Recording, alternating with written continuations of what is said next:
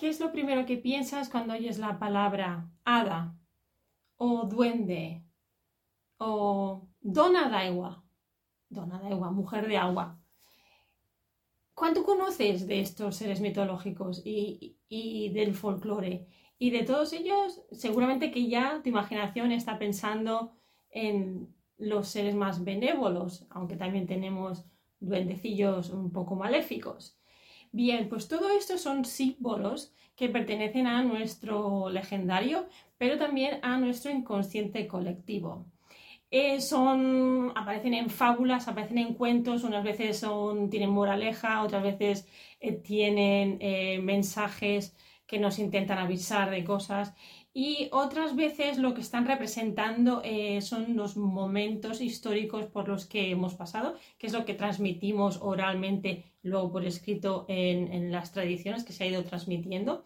¿Y qué nos dice esto? Primero, de nuestro inconsciente colectivo, segundo, de los arquetipos, en este caso de la mujer, la gran madre, y los símbolos como las donas de agua.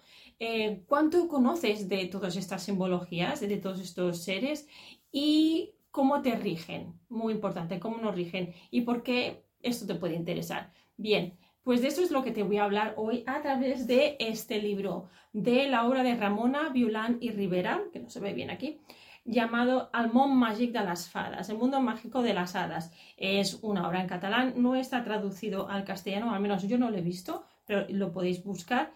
Y a través de esta obra lo que vamos a ver es cómo funciona el inconsciente colectivo, el arquetipo de la gran madre en esta obra como ejemplo. Y lo que quiero es que pienses, ¿eh? que utilicemos este pensamiento crítico para que pienses eh, cómo las leyendas, cómo las historias populares de tu región, de tu zona, eh, te han influido te han ido moldando tu psique, amoldeando tu psique y qué es lo que, cómo te rigen en tu día a día, de alguna manera, ¿vale?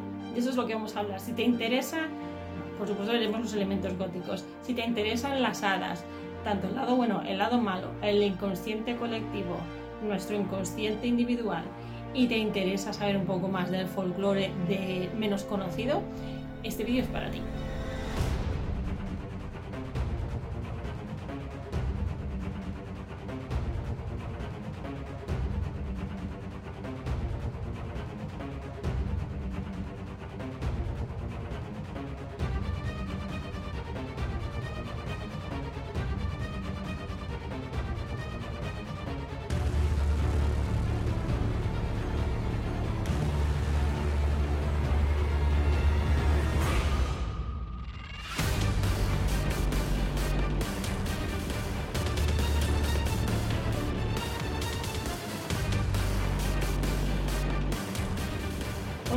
Góticos, amigas góticas, ¿qué tal estáis? Bienvenidos, soy Alice y estás en Gothicland. Bienvenidos al episodio número 4 de este espacio en el que os ayudo a conoceros un poquito mejor, a conocer un poco mejor lo que está sucediendo en vuestra psique, sobre todo en los momentos de transición y siempre, siempre a través del análisis gótico-jungiano de obras, series de televisión, películas, canciones, poco a poco iremos llegando a todo eso porque yo también estoy en mi propio proceso y esto se va destilando en los vídeos. Bien, en el episodio de hoy te quiero hablar de este libro, Al món màgic de las fadas, el mundo mágico de las hadas, de la autora Ramona Violant y Rivera. Pocas veces saco en el canal autores, autoras catalanas y esto va a empezar a ir cambiando porque realmente hay mucha producción ya inglesa, americana, eh, hay mucho conocimiento de obras extranjeras, pero hay pocas, poco conocimiento de las obras de nuestro país. Además, eh, yo soy catalana y aunque tengo mis padres son andaluces, mm, el folclore catalán es bastante desconocido para mí aún a día de hoy, precisamente porque por un lado en las escuelas nunca se nos ha explicado bien Mm, las celebraciones anuales, como ahora cuando se acerque lo que celebramos nosotros en lugar de Halloween, celebramos la castañada, aunque ahora ya es Castawin, porque hacemos las dos cosas. Mm, pero nunca se nos ha dicho el origen, al menos yo no recuerdo en las escuelas que se nos explica el origen de las, de las tradiciones. Mm, claro, aquí tenemos el folclore catalán, tenemos un folclore muy, muy rico, como en todas las partes del mundo. Por otro lado, cuando tenía mi academia de idiomas y trabajábamos también las estaciones y trabajábamos los periodos de las celebraciones para trabajar vocabulario, para trabajar recetas, para trabajar películas, para trabajar un montonazo de cosas, mm, cuando yo preguntaba, ¿por qué celebramos esto? Pues nadie me sabía decir nada, lo que me hacía sospechar mis hijos tampoco me lo sabían contar. Me hacía sospechar que sí, hacíamos las celebraciones que tenían cierto nombre y había ciertos elementos característicos de esa celebración, pero realmente nunca, nunca se les llegó a explicar a los niños por qué. Igual que no se me explicaba a mí, a día de hoy, pocas veces, en pocas ocasiones, conocemos el origen, la tradición, de dónde viene y tiramos para atrás. Esto es muy importante, sobre todo para desarrollar nuestro pensamiento crítico y sobre todo también porque en estas historias, en este folclore, hay gran parte de lo que es nuestra identidad nuestras creencias, eh, lo que conocemos del mundo, lo que no conocemos del mundo. Y esto eh, es algo que, de alguna manera, de lo que trata eh, Ramona en esta obra. Pero antes de entrar en materia y de contarte bien bien todos los elementos de la obra, déjame recordarte que todo lo que hacemos en el canal está extendido, está más elaborado en lo que es mi revista mensual de Tienes alma gótica pero no lo sabes. En esta revista te hablo cada mes de tres elementos básicos eh, que te van a ayudar a desarrollar tu pensamiento gótico y junguiano. Por un lado es tu autoconciencia, por el otro lado es el pensamiento crítico, lo, la, la, autoexpresión y por último en la revista siempre os, eh, bueno, vais siguiendo conmigo una pequeña historia que empecé el año pasado y que vais voy desarrollando mes a mes. Precisamente esta historia tiene mucho que ver con el, el vídeo de hoy y el artículo del inconsciente colectivo, eh, que se llama El inconsciente colectivo y el arquetipo de la gran madre en la obra de Ramona Violant y Rivera. Eh, como veis aquí tenéis parte del artículo. Em, bueno, lo que tenéis es la, primera página. Em, es muy importante para mí dejarme, dejarme un momento que os coloque por qué creo que es importante el, elemento o el símbolo del hada, por qué es tan importante la dona, la dona de agua, sobre todo la mujer de agua, por qué este quizás es un personaje menos conocido, por lo menos lo era para mí hasta hace bien poco. Em, ¿Y qué, dice esto de nuestro inconsciente? Eh, ¿Cómo nos puede ayudar a avanzar? ¿Cómo nos puede ayudar a seguir eh, progresando o transitando estos momentos a lo mejor que estamos de crisis?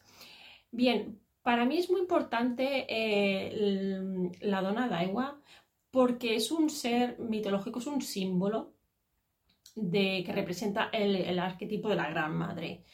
cuando os hablaba de Eric Neumann, eh, quizás en, el, en, este canal, en algún vídeo creo que os he hablado de él, para hablar de la Gran Madre. Él nos dice que la Gran Madre es eh, tanto tiene elementos positivos como negativos, es el origen de todo, contiene tanto em, arquetipos, es, el, eh, bueno, es, es el, el, gran arquetipo, luego hay varios otros arquetipos que la representan. Eso es un poco complejo porque aquí estamos ya en la psicología junguiana y yo soy un poco nueva en el terreno y tomar lo que os digo con cuidado y siempre investigando más tarde para, para cotejar los datos.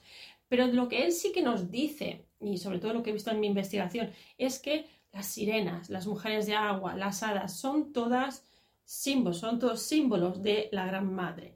Entonces que vemos que algunos de ellos tienen características negativas, otros tienen características positivas, la gran madre, digamos, es la, hegemonía entre los elementos negativos y positivos en esa circularidad de la que hemos hablado ya en muchas ocasiones. Em, en esta obra, lo que vemos de, Ramona Violante Rivera, lo que vemos es em, que ella hace una clasificación de las características más básicas, mm, nos habla de, de una evolución nos hace un prefacio, nos hace al principio de la obra una, pequeña introducción en la que nos habla em, de todo tipo de, las donas de agua y de todo tipo de, hadas. ¿eh?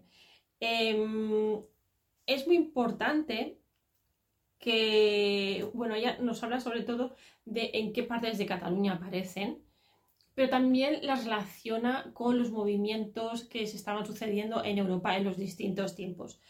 Em, es muy importante porque el trabajo de, Ramona es un trabajo mm, de vida, es un trabajo que si buscáis información sobre ella, si no, ya os colgaré un artículo de ella, se ha pasado gran parte de su vida investigando el mundo de las hadas y con este trabajo lo que ha hecho es conectar también con el folclore de otros países y ver cómo hemos ido evolucionando, qué mensajes hay en estas historias. Esto es súper importante. Cuando me presenté al Congreso de, Julio de Fogo de, León, eh, mi trabajo estaba precisamente basado en el arquetipo de la dona d'aigua, en la obra de Marcelo Dureda, Mira el Trancat. Y fue, digamos, una consecución de, mm, o sea, consecuencia de el estudio que ya llevo trabajando, que ya llevo realizando desde hace un par de años, debido al futuro libro que saldrá de las, mujeres en, la, serie de televisión sobrenatural, em, empecé esta investigación de la Gran Madre. en em, los arquetipos. Todo empezó con Jean Shinoda Bolen, conociendo los arquetipos de las diferentes mujeres, de las diferentes diosas, cómo esto se relaciona con algunos personajes femeninos de la serie sobrenatural. Y luego eh, me presenté también a otra, mm, no era un congreso, era una, sesión, un seminario online en el que trabajé la sirena. La sirena también en la serie de Sobrenatural. Os cuento todo esto porque es un poco el, background, es la, base de por qué he ido estirando del hilo y he ido llegando a esto.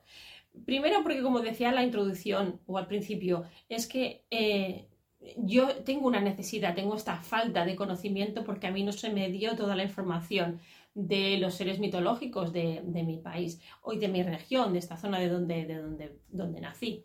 Y me parecían unos elementos, muchos seres muy, muy interesantes, pero como que siempre uno parece que mirando los seres que hay afuera, como que son mejores. En realidad tenemos unos seres mitológicos aquí en nuestro país, y seguramente a ti te pasa lo mismo, que mira siempre para otro lado en lugar de mirar hacia lo que tenemos en casa. Una de las cosas muy interesantes que nos dice Ramona en esta obra es lo siguiente, y es lo que te voy a leer, el siguiente fragmento, que lo he traducido porque está en catalán, es traducción libre, y nos dice lo siguiente, dice, las hadas de las nieves, las hadas de las aguas y las hadas de los mares son seres míticos femeninos que aparecen en casi todas las mitologías. Eso es súper importante para conectarlo con el inconsciente colectivo.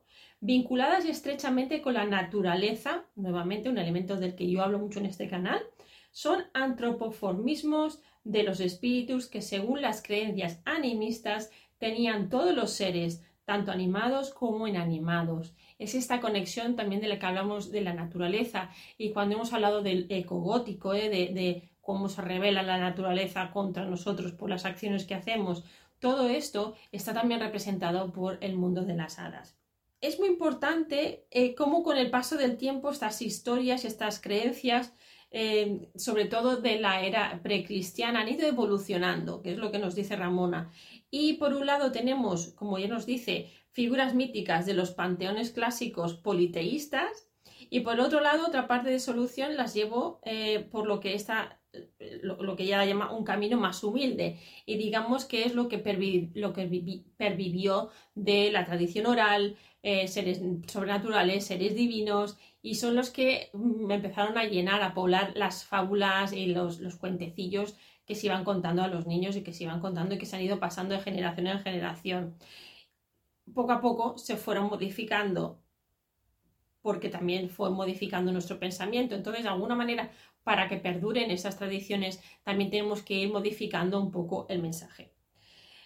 Mm, es muy importante también que eh, la relación que tienen estas hadas o estos seres o estas donas de agua con los seres humanos. En algunos casos nos encontramos unas, las narraciones que igual que pasa con las sirenas, mm, hacen un pacto, o sea, hay una serie de características que las definen.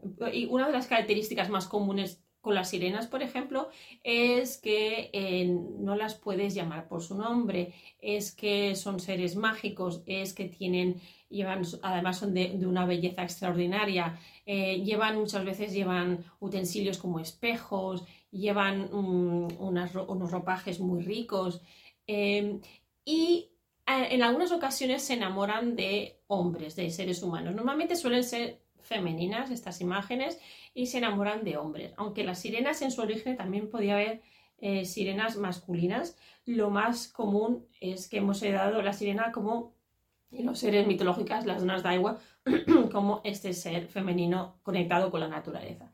¿Qué pasaba cuando perdón, se enamoraban de hombres de carne y hueso? Pues en ocasiones se casaban y tenían hijos, pero siempre había un pacto. Esto es una de las características. Hay un pacto que si se rompe, entonces, eh, la dona Daiwa castiga al marido mm, desapareciendo, en ocasiones llevándose a los hijos y en ocasiones abandonándolo todo. Y además, como son seres mm, que tienen ropas eh, mágicas, si tú robabas estas ropas mágicas el día, por ejemplo, la noche de San Juan, cuando las habían lavado y las habían dejado ah, colgadas para secar y las robabas, esto te traía fortuna. Pero una vez que la mujer de agua desaparecía, también desaparecía con ella la fortuna. Entonces, todo, eh, todas las historias que vemos es que siempre acaban mal, siempre acaba con el empobrecimiento de, las familias, con, plagas, con desastres.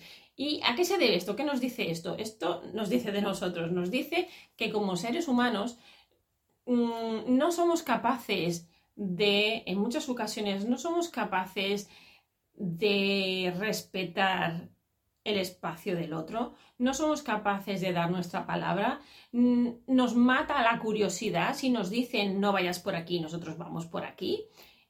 ¿Qué nos dice esto de nuestro inconsciente colectivo? Que tenemos unos temores que son culturalmente comunes a todos, a todo el mundo, de romper las reglas, de ser castigados por no obedecer a una, em, a una entidad superior con unos poderes que nosotros no tenemos a, caer presos de sus bellezas y caer presos de sus, de sus juegos o de no saber respetar los límites que nos ponen, intentar romperlos y siempre intentar salirnos con la nuestra. De alguna manera eh, sacan lo peor de los seres humanos, o sea, la, avaricia, la codicia, el, querer poseer más, el no saber, ya digo, eh, no saber respetar, ni incluso cuando nos avisan.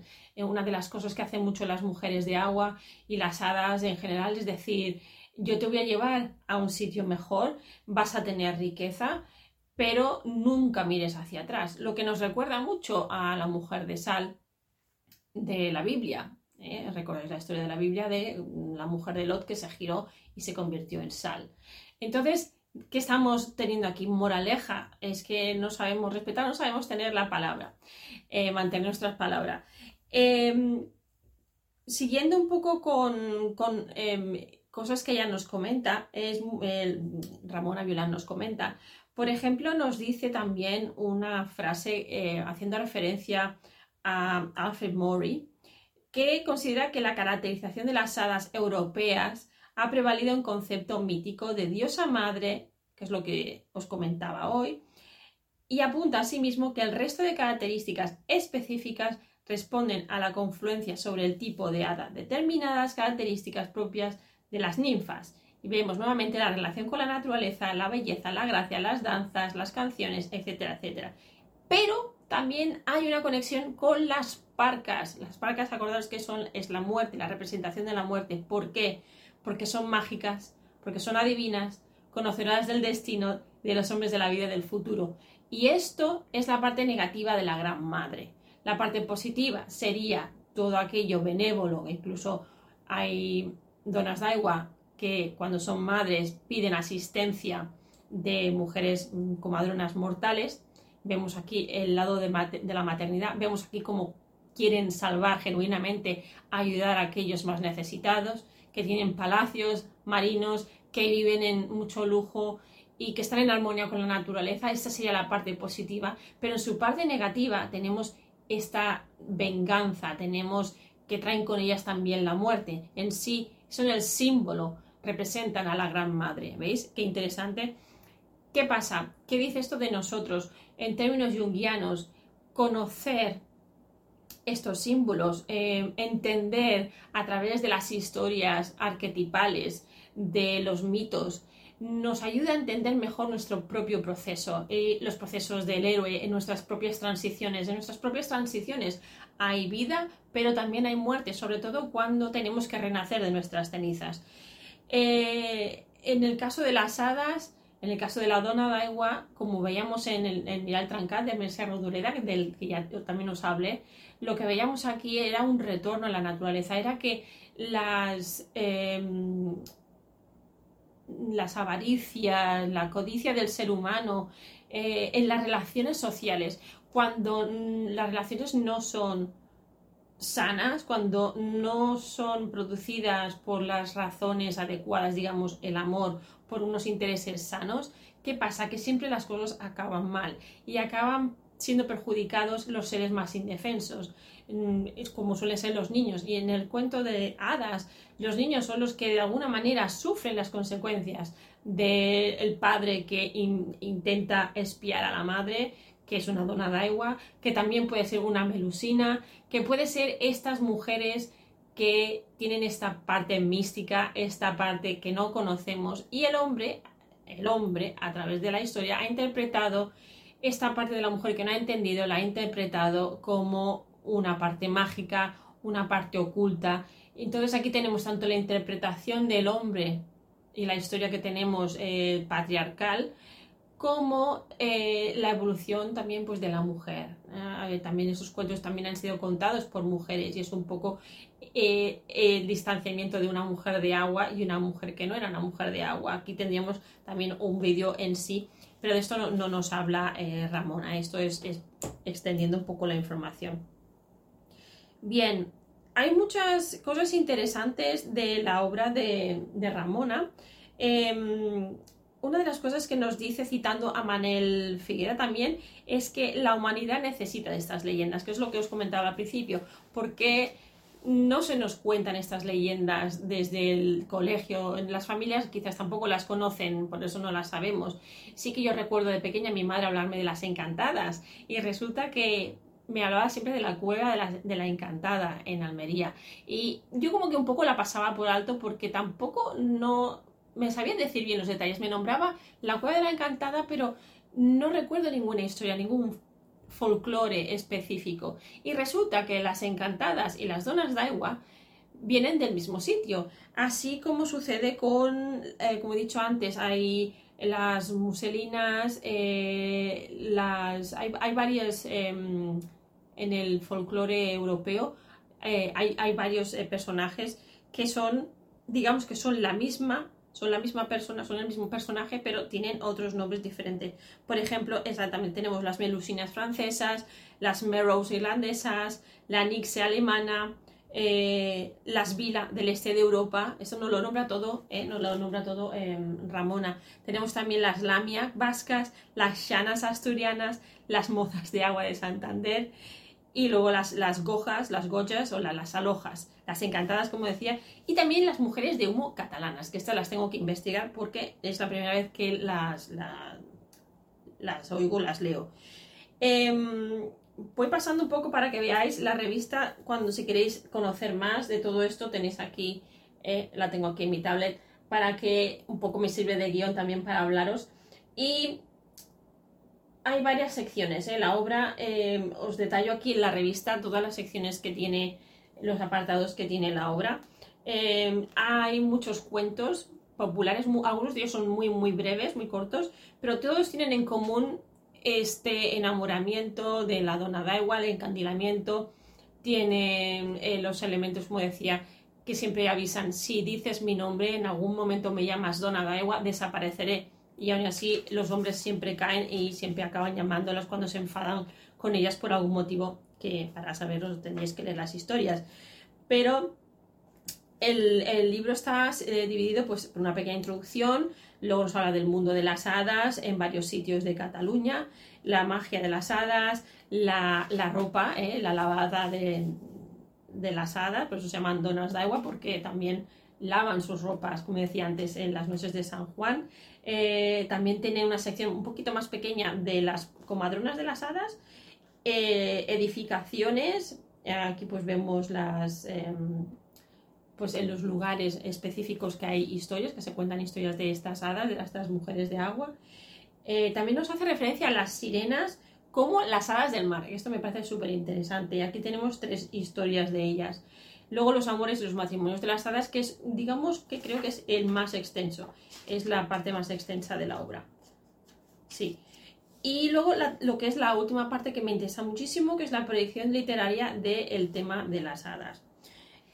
Y es precisamente en esta proyección literaria del tema de las hadas en el que nos habla al final del libro, nos habla de, de este, lo que os comentaba al principio, de, la característica o el aspecto universal que tienen las hadas, que tienen las donas de agua, em, ya tengan un nombre, tengan otro, y cómo ha pasado esto a la literatura, cómo también ha pasado al cine, cómo ha pasado a, formar parte de, como decía, de nuestro inconsciente colectivo. ¿Por qué inconsciente colectivo? Porque todas las culturas tienen una imagen parecida. Ya habéis visto antes que aunque tengan diferentes nombres, el comportamiento va a ser muy parecido, varía muy poco de región a región, de país a país, varía muy poco eh, los, temas característicos, incluso las vestiduras, las vestimentas, los objetos que llevan, pueden ir variando según cada región, pero en esencia vienen a ser lo mismo.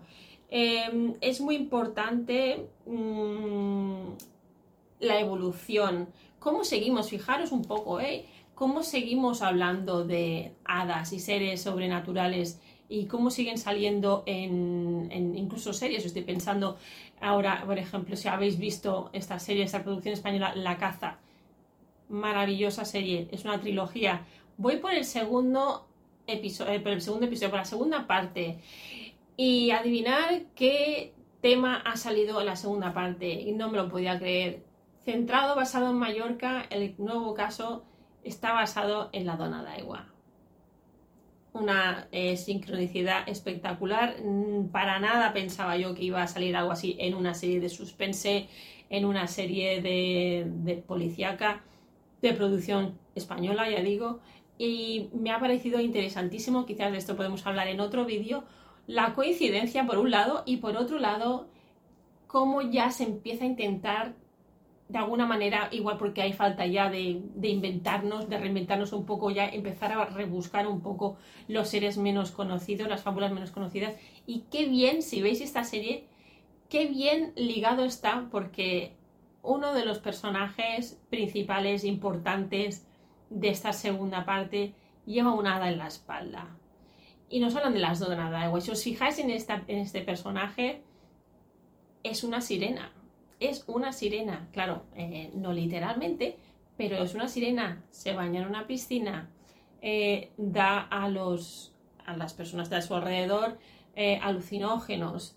el canto de ella es a través de esta pastilla. En fin, que me estoy enrollando con otra cosa. Pero para que veáis que encontramos lo gótico en hadas también, porque tenemos la parte negativa, que las donas de agua es un símbolo del arquetipo de la Gran Madre, a veces en su versión positiva y a veces en su versión negativa, y todo lo que dice esto de nuestra sociedad y cómo seguimos readaptando los mitos, cómo seguimos readaptando este folclore a nuestros miedos actuales. Y con la serie esta de la caza tenemos un muy buen ejemplo. Así que amigos, amigas, ya no más por hoy. Si queréis saber más, queréis leer en detenimiento, mm, queréis conocer más sobre esta obra, ver mis pensamientos, cómo lo relaciono todo con lo gótico y lo junguiano, mm, tan solo tenéis que acceder a mi revista mensual. Tienes alma gótica, pero no lo sabes. Os dejaré el enlace aquí. Y nada, que nos vemos en el siguiente vídeo. Espero que os haya gustado. Espero que os haya ayudado a conoceros un poquito mejor, sobre todo porque este es el apartado de pensamiento crítico que dedico en la revista y espero haberos ayudado a transitar un poquito más por vuestras transiciones si es que estáis pasando por un mal momento, si es que estáis en una crisis y si no estáis en crisis pues mucho mejor, pero aún así espero que os haya servido para pensar un poquito más en vuestro inconsciente, tanto colectivo como individual. Así que hasta la próxima amigos, amigas, hasta que nos veamos sí que sigáis siendo tan góticos como hasta ahora. Un besito. Chao.